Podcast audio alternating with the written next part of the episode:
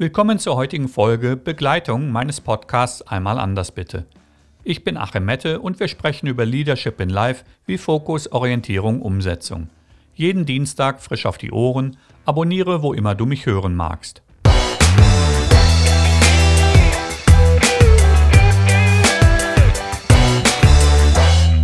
Folge 163 informiert und unterstützt dich mit Tipps, wie du echte Begleitung in verschiedenen Situationen deines Lebens definierst und nutzt. Mein Quote dazu, will keiner deinen Weg mitgehen, zeigt es nur, dass du andere Begleiter brauchst. Keiner ist auf dieser Welt allein, heißt es. Was ist damit gemeint? Wie sieht das genau aus? Und warum ist es nicht immer ideal? Die letzte Frage könnte auch lauten, warum ist das ideal? Es liegt in den Details, ich hatte schließlich nicht immer in der Frage untergebracht. Ich gebe dir heute im Verlauf der Folge einige Tipps, um zu entscheiden, wann der Weg allein dem Weg in der Gruppe vorzuziehen ist. Wobei wir hier grundlegend eine Unterscheidung gleich am Anfang machen. Es wird Begleitungen geben, welche sich nicht einfach abschaffen lassen. Du hast für diese Menschen eine besondere, meist auch eine soziale Verantwortung.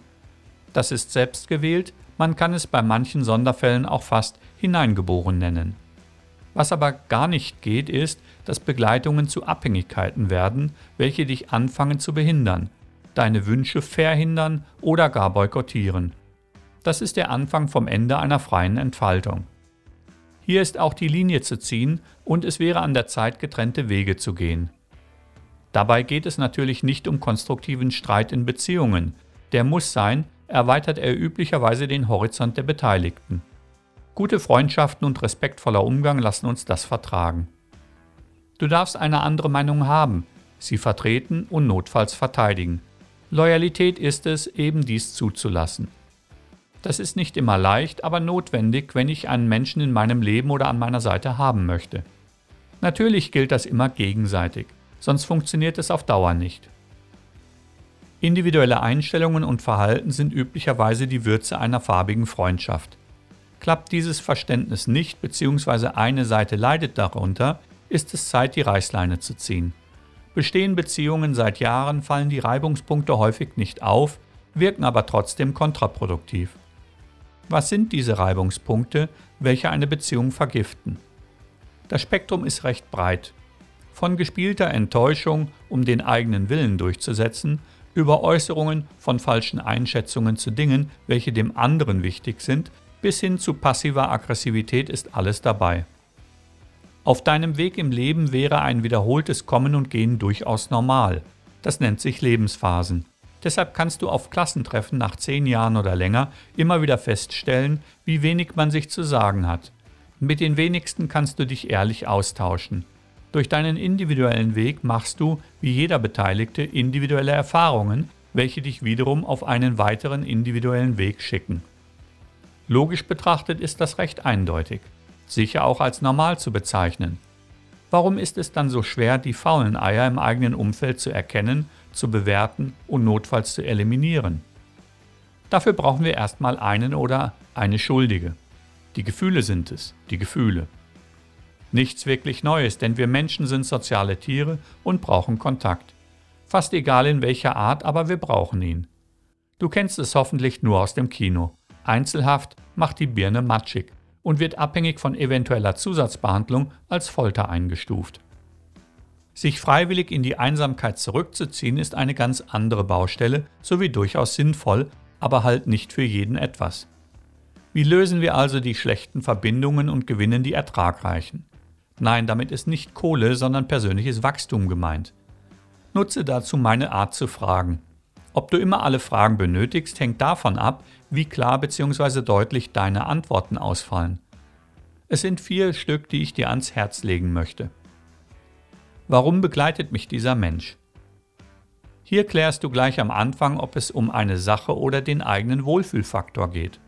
Das ist okay, denn bereits Anwesenheit eines geschätzten Menschen verbessert deine Stimmung. Das darf und soll auch sein. Geht es um eine Sache, ist es eine temporäre Zweckgemeinschaft. Ist es beides, freue dich auf weitere gute Zeiten miteinander.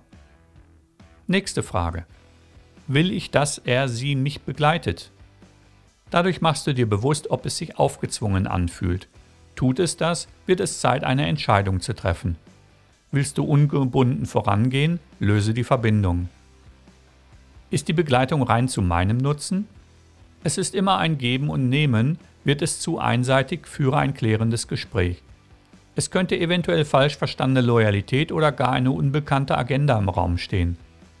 Ungewollte Abhängigkeit und Einschränkungen willst du vermeiden.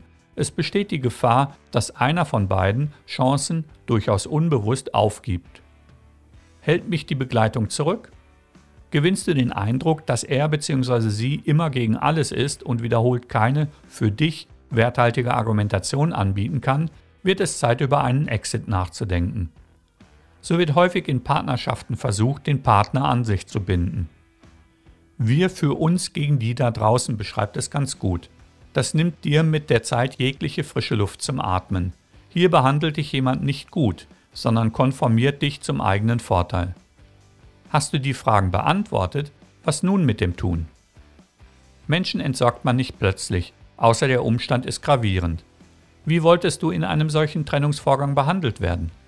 Das sollte ein erster Hinweis auf notwendige Reaktionen sein. Abhängig wie du die Fragen beantwortet hast, machst du einen Schnitt und erklärst dich, ohne Vorwürfe zu formulieren. Das ist wichtig, sonst endet es in einer aggressiven Spirale und gerät eventuell außer Kontrolle. Du kannst die Zeit miteinander sukzessive zurückfahren und oder die Person nicht mehr updaten. Du wirst überrascht sein, wie unbemerkt das vonstatten geht. Hierbei erkennst du sehr klar, welche Energie dein Gegenüber in die Beziehung investierte, häufig gegen Null. Also hatte sie für den Begleiter auch keinen Wert.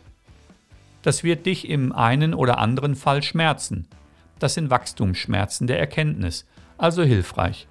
Handelst du konsequent, werden Begleiter gehen, kommen oder auch nicht ersetzt. Es gibt Dinge, welche du allein kannst. Das zu bemerken ist ein Teil des Weges in deinem Leben. Keine Angst, es geht jedem so. Freue dich über gewonnene Freiheiten genauso wie über neue, nun passende Begleitungen. So, das war es für heute. Wie immer, teile diese Folge mit jemandem, der sie hören sollte und like sie auf Social. Wo immer du bist, pass auf dich auf. Bis nächste Woche.